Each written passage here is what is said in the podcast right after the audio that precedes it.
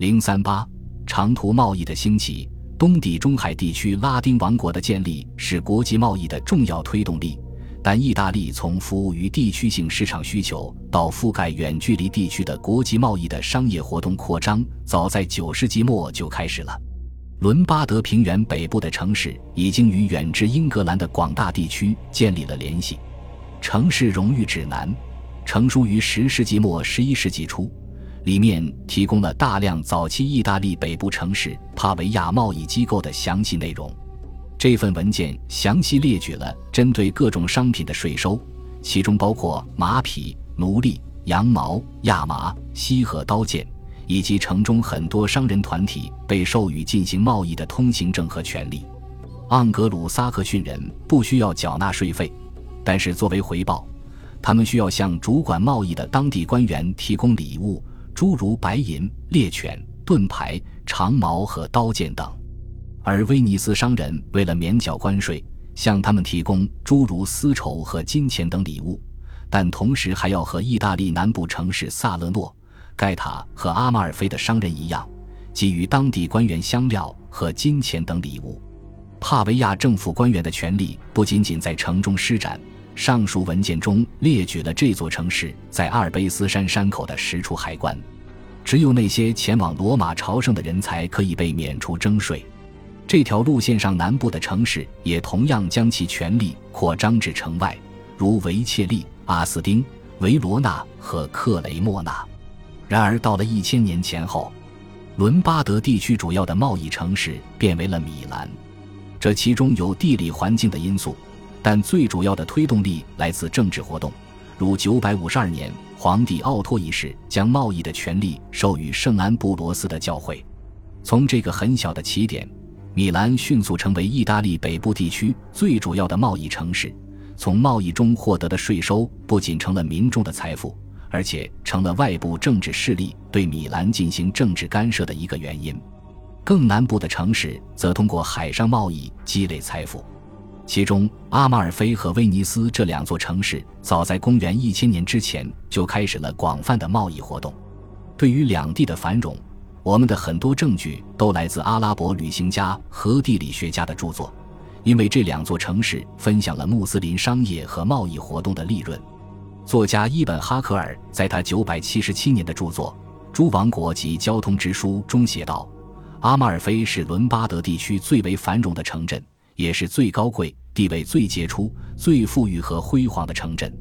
阿马尔菲的繁荣建立在与穆斯林世界进行贸易的基础上。”九九六年，据传有大约二百名阿马尔菲的商人在亚历山大里亚遭到攻击，因为此前一支准备攻击拜占庭的阿拉伯舰队在那里被烧毁。尽管这一数据有所夸张，但是反映了阿马尔菲商人巨大的贸易规模。在拜占庭帝国境内的贸易是威尼斯繁荣的基础。尽管威尼斯的商人早在九世纪就出没于亚历山大里亚地区。并且他们也是971年拜占庭皇帝约翰七米西斯谴责的对象，因为他们打算将武器卖给穆斯林。城市荣誉指南写道：“威尼斯是一个从不耕耘、播种或者收获葡萄的国家，而且到九世纪末，他们控制了伦巴德波河流域大量地区和亚德里亚海沿岸的贸易。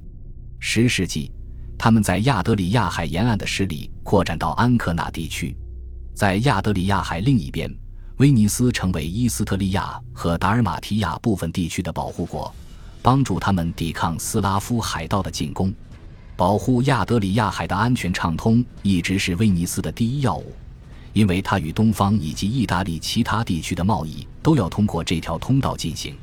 不仅如此。达尔马提亚沿岸和一些小岛给威尼斯提供了谷物供养其人民，并且在十一世纪以后为其提供木材，以建造更大且更便宜的船只。威尼斯商人在君士坦丁堡日益增长的特权地位，从十和十一世纪的一系列帝国文件中可以反映出来。九百九十二年。巴希尔二世同意威尼斯的商品进入君士坦丁堡所缴纳的关税低于其他竞争对手所应缴纳的关税。大约一个世纪之后，帝国皇帝将君士坦丁堡金角湾沿岸的一块黄金区域授予威尼斯商人从事贸易活动，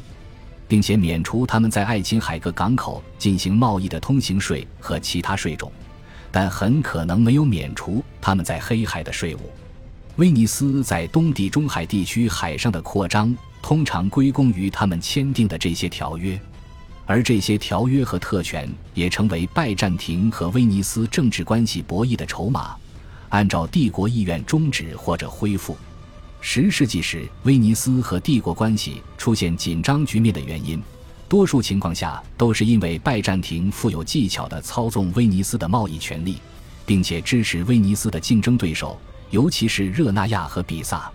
一一百一十一年，比萨商人同样被授予了他们在君士坦丁堡的货站，并且帝国保证他们不会受到威尼斯人的攻击。十二世纪六十年代，比萨宣誓效忠拜占庭皇帝。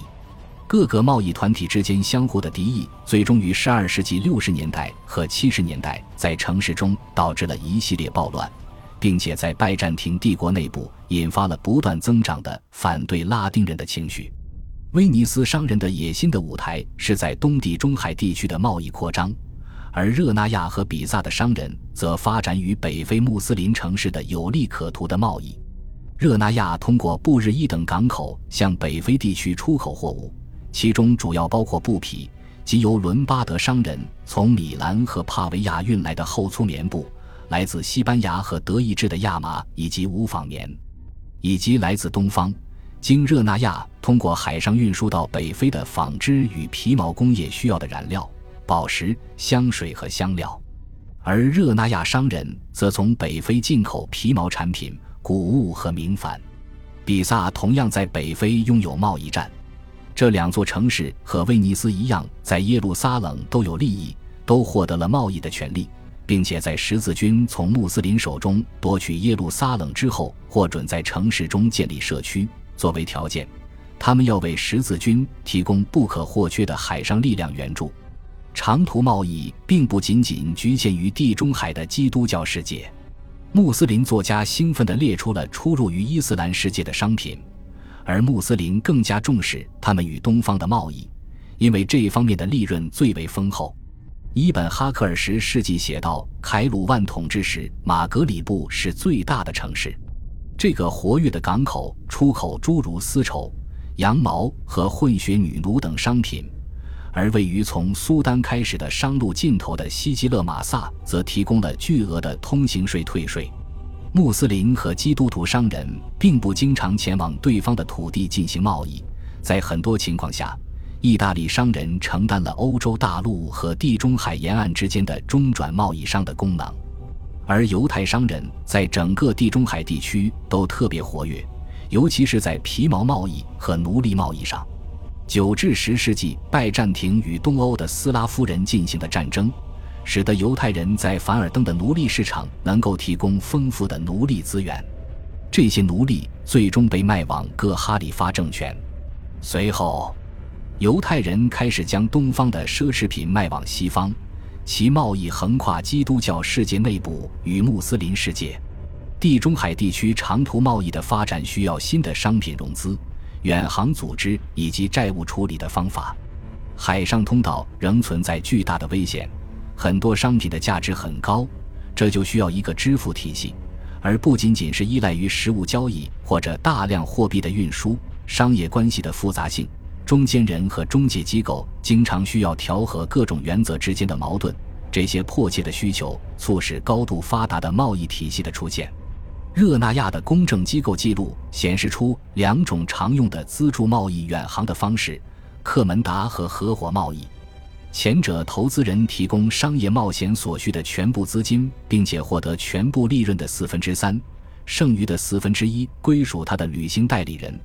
后者是投资人待在家中，并且提供商业冒险所需资本的三分之二，旅行代理人提供三分之一，最终的利润则由双方平分。前者的一个特点是，只有商船回来之后，投资人提供的借款才能够获得回报。到十二世纪末，这种方式使用的越来越多，这表明存在一个日益增加的小投资人团体。他们希望尽可能多地从其投资中获利。当然，在意大利贸易城市中存在很多实力强大的商业精英，如沃尔塔、布隆和乌索蒂马尔家族。至少，热那亚的情况表明，其居民中有很大一部分人涉足某种形式的海外贸易探险活动。这一时期，地中海世界商业的重要性不仅影响了作为其基础的城市社会的地理结构，同样也影响了其社会结构。无论是基督教城市还是穆斯林城市，他们都以集市系统组织其贸易区域，交易相同商品的商人的店铺和货物被安排在同一区域，这样有利于竞争，并且使消费者获益。零售商和贸易者的近距离接触有助于他们形成团体凝聚力，这长时间以来都很明显。但从十世纪开始，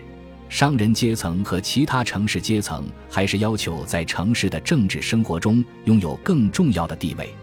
最重要的转变发生在意大利，这里没有强大的中央政权，这使得城市和乡村地区一样能够建立他们自己的独立的政府。十一世纪，很多市镇都发生了巨变，人们发动暴动，反对现有的权威，诸如主教和伯爵，并且建立了一种新的机构——公社。恭喜你又听完三集，欢迎点赞、留言、关注主播，主页有更多精彩内容。